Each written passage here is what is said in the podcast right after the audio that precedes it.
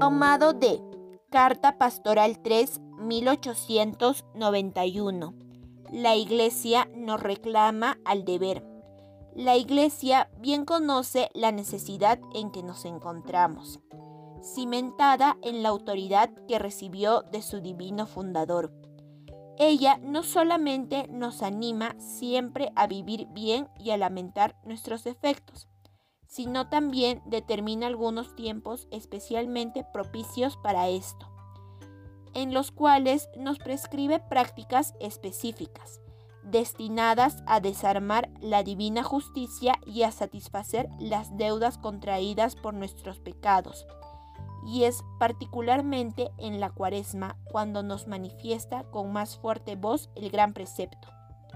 Si no hacen penitencia, todos perecerán nisi poenitentiam eieritis omnes similiter peribitis. Lucas capítulo 13 versículo 5.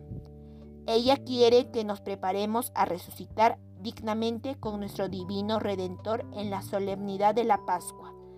Por eso se ocupa activamente para que santifiquemos los días que le preceden con tres formas de obras santas y reparatorias. El ayuno, la oración y la caridad hacia el prójimo.